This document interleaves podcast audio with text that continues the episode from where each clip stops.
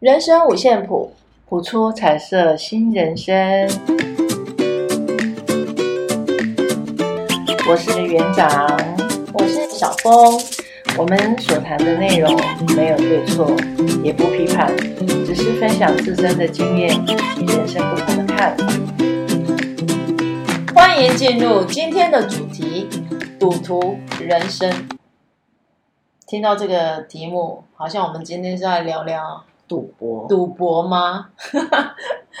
其实我们今天这个主题“赌徒人生”也并不是一是要跟大家聊聊怎么样做投机的事情。嗯，对。其实是最近我常常外出的时候，不论是在那种街头巷口，或者是餐厅，还有到银行，真的不骗大家，我常常听到大家在聊同一个话题。什么话题呢？哎，你今天买哪一只股票？然后又涨了多少？你赚多少啊？哎呦，又被套牢了，有没有？有没有？我没玩，我不知道。我只是觉得，哎，怎么现在走到哪就是听到哪，同样的类似这样的一个话题，不是那个吗？时机不好，没钱嘛，怎么玩？就是因为时机不好，因为通膨嘛。你发现现在因为通膨，所以物价上涨，钱变得很薄，所以很多人就想尽办法想赚更多的钱。那我们会用什么方法来赚更多的钱？尤其是所谓的快钱，投机，对。赌其实我们也不能完全说哦，投资股票是一种投机。有些人是可能他真的就在投资嘛，长期嘛，长期长期持股，长期配息，他只是把你存在银行的钱转换成一个可能利息比较高一点的地方啊。当然，利息高，风险就高一点。对，有些人真的是在投资，但是，呃，最近这个股市啊，还真的 让大家又一头热栽进去。那有时候，但是你在言谈言谈，哎呀，他们的言谈之间呢、啊，我总是会发现，他们的内在是一种不确定性跟恐惧感的。那他们想赚钱，他们想赚更多的钱，可是他们又害怕。那我就觉得这种现象很有趣，其实跟我们人生也是有点像啊，对不对？我们我们可能内心都有一些欲望，可能每个人欲望不同嘛。例如说，哦，我可能想买买房。买名车，或是赚更多的钱，或是想要创业，但是伴随而来的嘞，怕不成功，对，怕不成功，怕失败，是内在那种恐惧，哎，就开始怎么样，在心里面发想。因为我们有时候读文学啊，一定脱不了历史。我们常讲温史不分家，所以我就记得，你你如果对历史有兴趣啊，你会发现哦，每一个皇帝，尤其是那一种。从一介平民，然后很多人跟你一起打江山，草头红布军嘛，对，朱洪武、朱元璋，或者是像这个楚河汉界的刘邦，有没有？项羽、刘邦也是一样。你会发现很多皇帝当上那个坐上那个位置的时候，第一件事做什么？杀人，对，杀谁？杀这些跟他一起打江山的这些功臣。为什么？因为皇帝总是会。害怕功高盖主，他害怕这些臣子的功绩比他还多，然后人民爱戴的不是他，而是谁？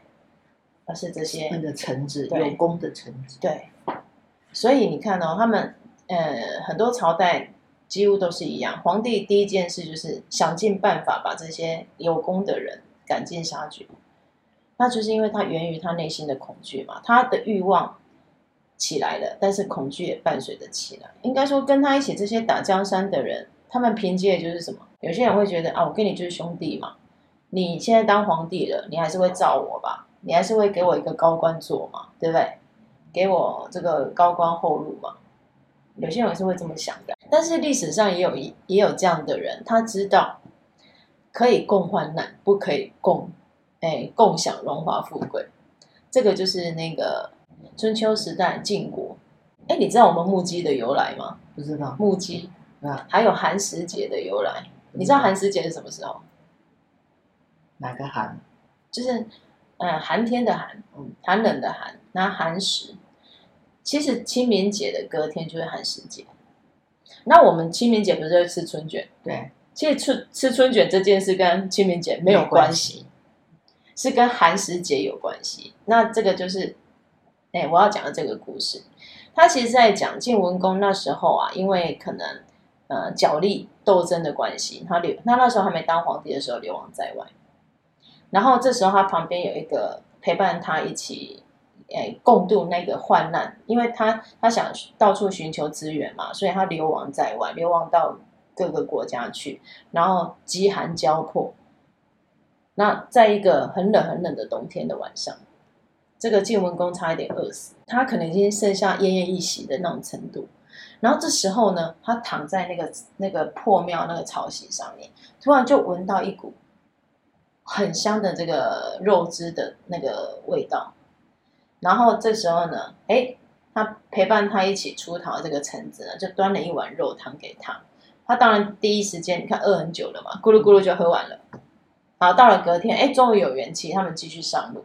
然后这时候走着走，他就发现，哎，不对啊，他的橙子怎么大腿在渗血？渗血哦！他就问他说：“啊，你的大腿怎么了？”他说：“主子，您昨天喝的那一碗肉汤就是我割大腿的肉，因为实在是找不到任何东西吃，但我又担心你活不下去，这样子。好，终于最后他也是复国成功，然后当上了这个晋文公。可是当时候呢，我他晋文公为了感谢他，本来要给他一个高官厚禄做，可是呢，他就一直推辞，他就说，这个臣子就说。”不用，我想跟我妈妈归隐山林，于是他就跟晋文公告辞，就跑到山里面去隐居。可是呢，他这个晋文公一直不放弃，他就去山里面想要把他找出来。然后他都杀了吗？没有，他都不出来。然后这个时候，他就做了一件事，他就叫人家放放火烧了那个山。他就想说，我烧这座山，你总会出来的吧？没想到整座山烧完了，人没有，没有半个人跑出来。然后最后他。跑到那个山上，才发现这个橙子跟他妈妈两个人抱着一棵树，活活被烧死。然后伤这个皇帝伤心之余嘛，就把就把那棵树砍下来做成木屐，然后陪伴在他左右，还定定那一天，就是就是他被那个橙子被烧死的那一天，不家家户户不可以吃热的食物，不能生火煮饭，你只能吃冷的。所以他是唯一的善良的皇帝。呃。我觉得那也是种执念嘛。你的臣子，你的臣子不想做官，就不要勉强他嘛。那为什么要执着要他出来帮你？可是我我说实在，这也情有可原啦。因为也许他在这个世界上最信任的人就是他，对吧？皇帝其实皇帝要信任一个人很不简单呢，因为我们都知道嘛，当你位置，我们说高处不胜寒，你当你处在高位的时候，最害怕什么？他的臣子因为害怕，所以不敢留在他旁边。是。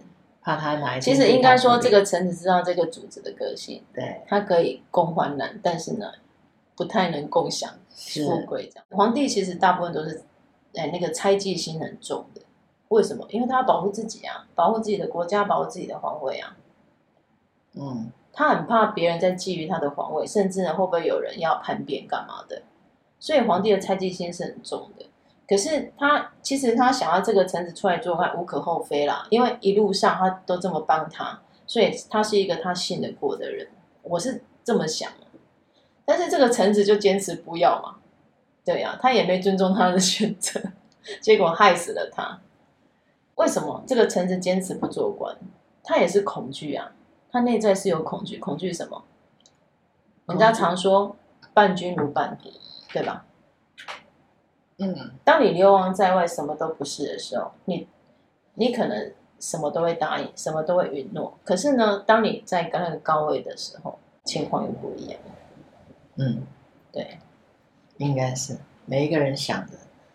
当就像就像最近有一个什么概念股来的，我就觉得奇怪了。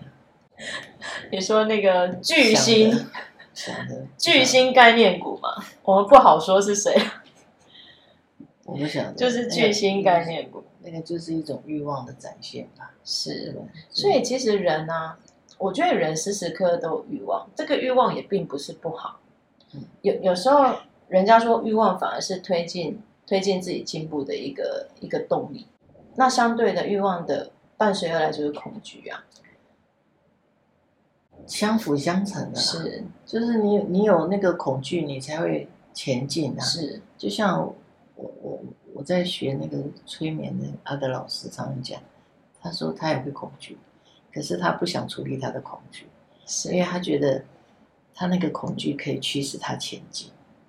可是他说，他引导我们、教学我们学催眠的部分，他是想要让学员们拥有免于恐惧的自由。大部分的人对于恐惧是，他就是有很深的恐惧。恐惧跟害怕，它就是不一样的表象嘛。恐惧它来程度上程度，对吧？对你们国文老师来讲，恐惧它比害怕还要深一点。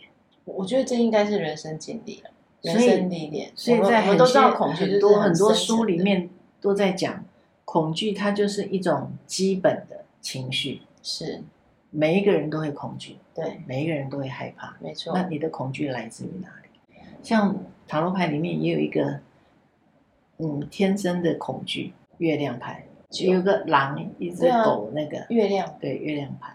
所以其实有的时候，其实恐惧没有不好，只是有没有被发现跟看见。那你如何处理你的恐惧？我觉得有时候恐惧也是一种提醒。也是啊，对。可是当恐惧太深的时候，就容易让心生病。对。那你欲望太大，也会让心生病啊。是。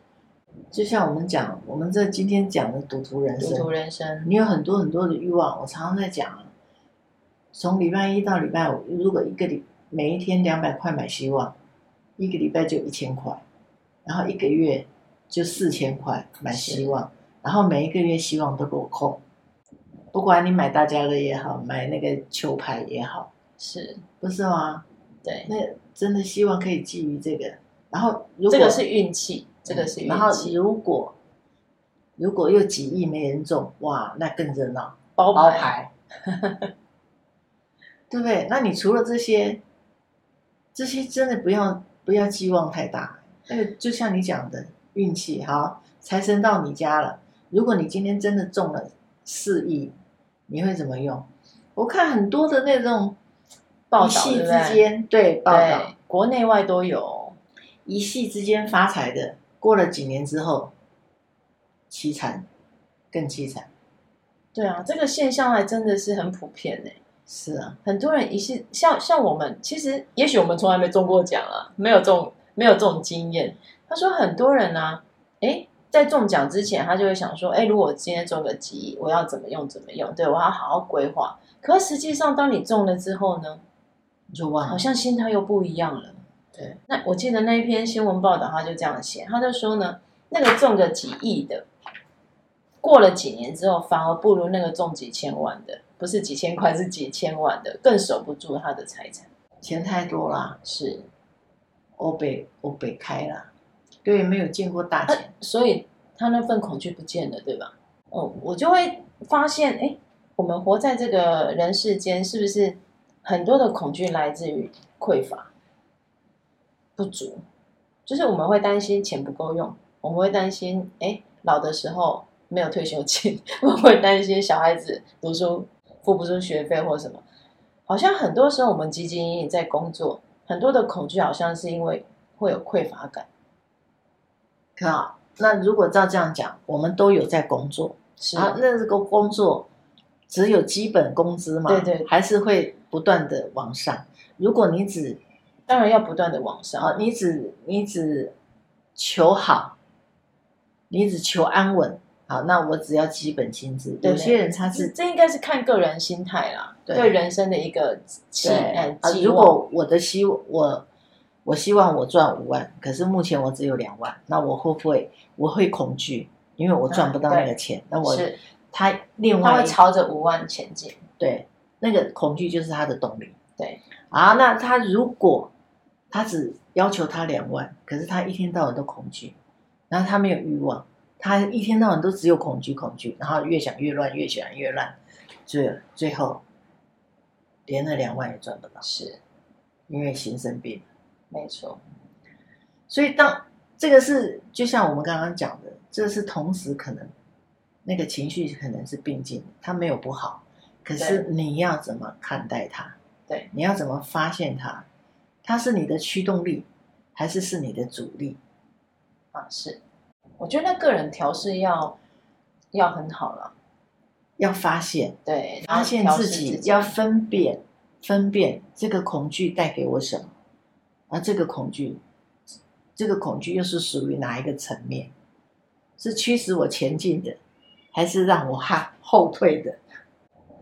我我还真的曾经遇到一个妹妹，就很年轻呐、她刚毕业没多久，大学毕业没多久，然后就去找了一份服务业的工作，然后每个月就领个，她薪水应该健健保，然后健保扣一扣，大概不到三万，就两万多。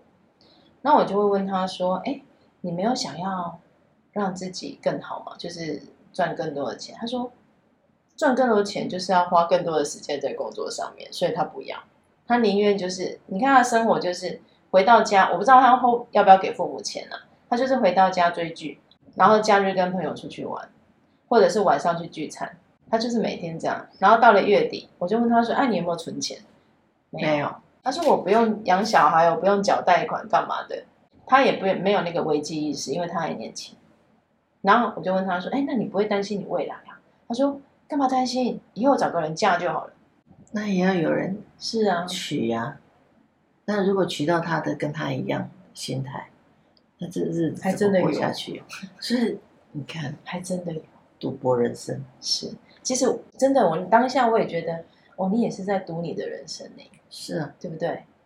你安于现状，可是实际上你在赌你的未来。我有曾经你要输得起哦。听社工朋友在聊天。说他去家访的时候，发他发现，因为他们是低收入户，嗯，他那天家访那个那个家庭是低收入户，低收入户，然后他的两个就是父母啊，他们父母才二十多岁，不到三十，生五个，平均一年生父母？对，小孩的爸爸妈妈，小孩爸爸妈妈，哦，这孩子很小，对不对？五个。哦，五个生五个，还不到三十就生了五个，嗯，然后都没有上班，那钱呢？小孩子因为低收入，政府有补助，然后还而且有津贴。但问题是，补助能够去 cover 所有的生活费啊，养儿育女的生活费，有很多机构可以申请，有的是这样过，所以他就是靠这抚养他们。有的是这样过生活，有的是很努力不领不领救助金。像我们有的时候单位有些家庭，他们不领救助金，我们有能力可以生活。所以人家讲嘛，古老古语讲，一样米养百样人。是啊，那你要怎么读你的人生？你要怎么过属于你自己的人生？我常常讲一句话。我常常跟人家分享，我我宁愿年轻时候苦一点，我什么苦都吃尽没关系。对，我我希望我老的时候可以轻轻松松。是，真的老的时候不要还要很辛苦，为了为了一两万块这样子生活。没错，我也听过听过一个故事，八十几岁的妈妈，然后每一天四十多岁的儿子每天也来跟妈妈要两百块。没有工作，这个在我们社会中好像也屡见不鲜。嗯，没有工作，然后妈妈往生之后，儿子没几年也往生了。有的时候我听了这些故事，我就觉得很神奇的是，怎么刚好主要照顾者走了，他也走了。这我我不解的是这个部分啦，这我很好奇的是，这个好奇保存。所以你看，我们每个人对。对于人生的欲望是不同的，每个人对你想要的东西是不同的。不同，对，就拿我自己来讲，我其实做做幼教工作做很四十年，做很久。我从年轻，人家我从年轻就就想要做开一家幼稚园好了，嗯，每一次都因因缘不具足，都开不成。就开不成，开不成我我就认了，真的我就认了。后来年纪也大了，算了算了算了，不要搞这些，就安安稳稳的当个上班族吧。也许时机未到啊，对不对？期盼奇迹出现，应该美梦成真。对，有梦想，可是那个梦想跟金钱是有关系的。所以，其实我觉得，人家，哎，我们不是常会讲吸引力法则嘛？嗯、我说实在，我觉得吸引力法则它并不是一个非常没有根据的东西，也不是那一种很虚幻的说法。我说的在吸引力法则，其实就是在讲什么？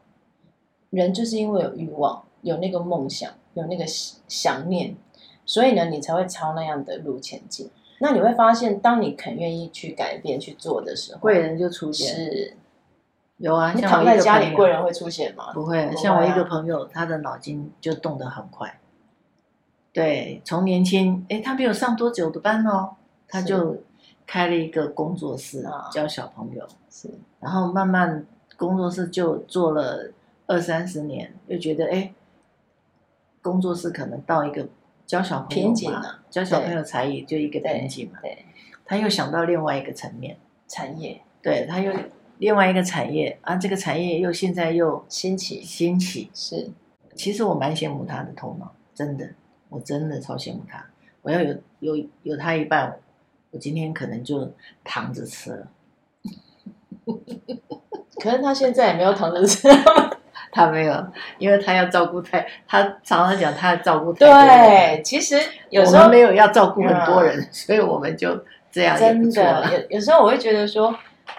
也许我们都会有羡慕的对象，可是，可是你去看一下他的生活，也许不是我们想象中那么光鲜亮丽，他必须付出很多，是啊，才有办法得到今天这样的一个光环。对，没错，没错，就那个眼泪往肚子里吞啊，是，只能这样讲啊。是，而且那种那个叫什么挫折忍受力也要很高哎，嗯，挫折那种压力，对，那种压力跟勇气啊，是那个勇气，就是他的调整力。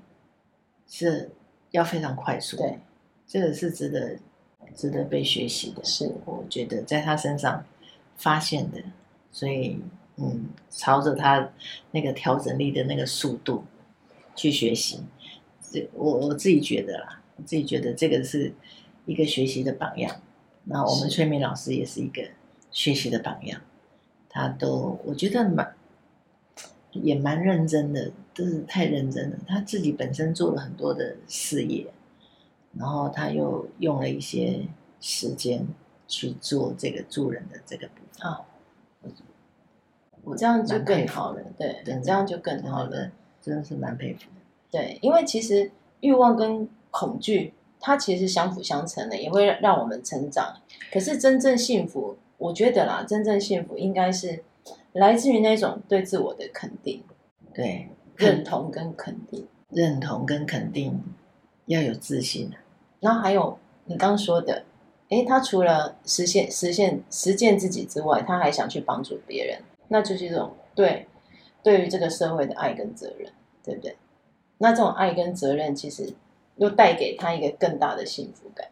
我觉得那个就是一种，好像是活着的意义吧。他找到他活着的意义。其实我们人，我不知道，我觉得我们人终其一生啊，不管是做什么样的工作，那梦想是什么，我们都在找我们的活的意义，活活着的意义。活着的意义就是要先肯定自己存在这个当下，对，这个时空、这个环境、这个背景，我存在，我存在，所以我听见，我看见，我感觉到。我存在，所以我愿意。当当当当当，要先认同自己存在这个部分，你才能看见、听见，嗯、然后再余力去做可以可以帮助人的事。最后叫做使命。你讲那个意义，就是我使命，使命，嗯，而不是还在赌会发生。我如果以我来讲。这个使命感在年轻，有些人会有，有些人大部分年轻人不会有，是必须生活，生活到一个年龄之后，对我来讲，我是这样，我是这样产生的，我不知道别人，所以我讲的只是我个人的经验。嗯，那当你有了使命感之后，你就会驱使你如何朝向那个你想要的使命，你想要完成的那个使命去前进。当前进的时候，它一定也一样会有一些挫折、恐惧发生。你如何去克服？因为你要你要完成你的使命，不可能好好的一条路你就去做了吧？当然，哦，对不对？一定会有一些针啊、剑啊、石头啊，有没有？对，丢下来啊，砸向你啦，或者是什么言语啦，或者是什么？你如何看待这些东西？是不是一条使命就很好走？不是，你觉得的使命，应该说使命从来就不是一条坦途了。对，嗯，而且每一个人的使命不同啊。当然，有的人他是助人的，有的人他是。像我，我我现在觉得我在照顾这些小孩子是我的使命，照顾小孩多好，可是家长就会变成我们的一些刀啊、剑啊、枪啊，因为不了解。可是我相信那样的使你在实践的那样的使命的过程，应该也是有幸福感的。看到小孩子，我是有幸福感的。对。其实那个就是像孔子讲的“五十知天命”，有没有？嗯，他说五十岁你就要知知道你这一生的使命是什么。真的，我觉得一个人能够找到自己的使命是一件幸福的事情。很多人终其一生，他搞不好不知道自己来来这个世界这一招，他到底存在意义是什么？很多人其实也找不到，哎，找不到自己的使命。所以有一次我们不是节目在谈吗？对，你你真的要感谢自己今生成为人啊。是，好好的走这一趟，对，这一趟，好好的完成你想要完成的，不管你的欲望有多大，嗯，不要造成别人的困扰，对，不要带给别人的伤害，绝对不会，真好，因为我的欲望就是如何在苦海中致富，我绝对不会带给别人任何困扰，我只会给自己很大的烦恼。那你的台积电要多买几 你看，我们又回到我们的赌徒人生。还好我不玩这个，没有了。你看我每一次玩，人有时候经过，跟朋友经过，哎，要不要买买一两张？我说经过哪里要买一两张？那个大家乐啊。哦，我连刚开始大家乐我都不大家乐就五百五十块一张的嘛，是不是？我不知道大家乐那个不是乐透吗？哦，乐透，乐透，乐透。那个啦，那个叫什么？大乐透哦，大乐透。我想要大家乐，大家乐怎么还有这种东西？我连名字都不会讲。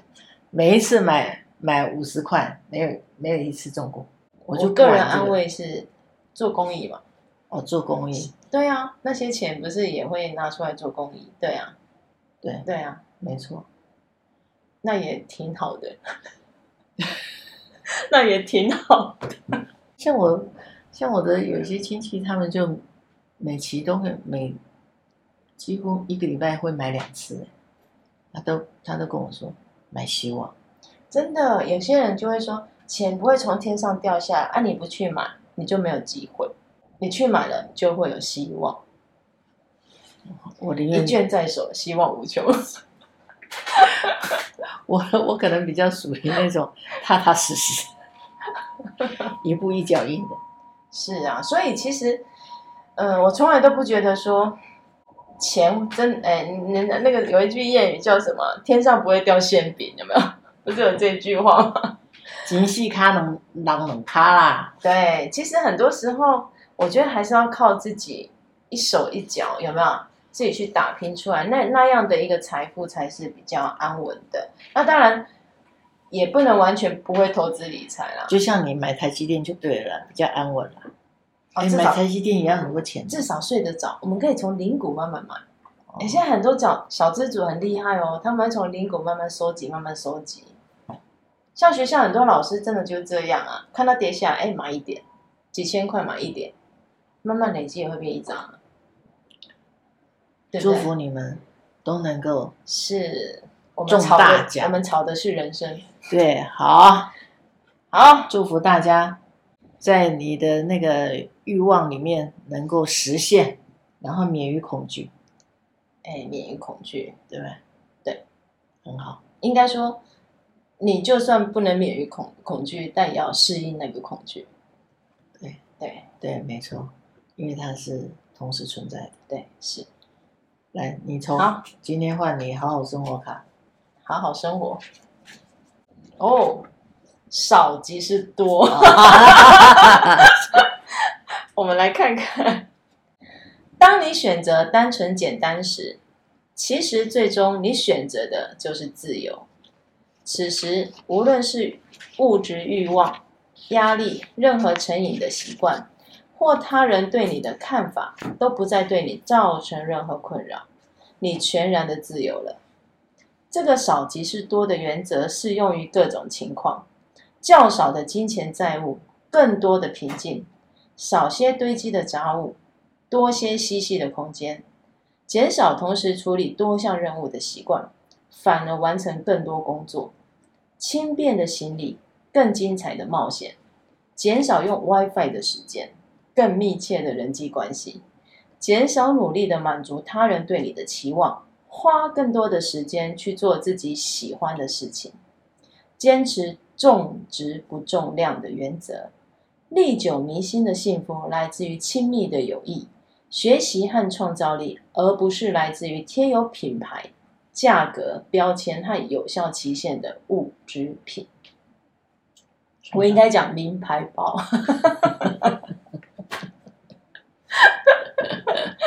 好啦，其实这也不是罪嘛，对不对？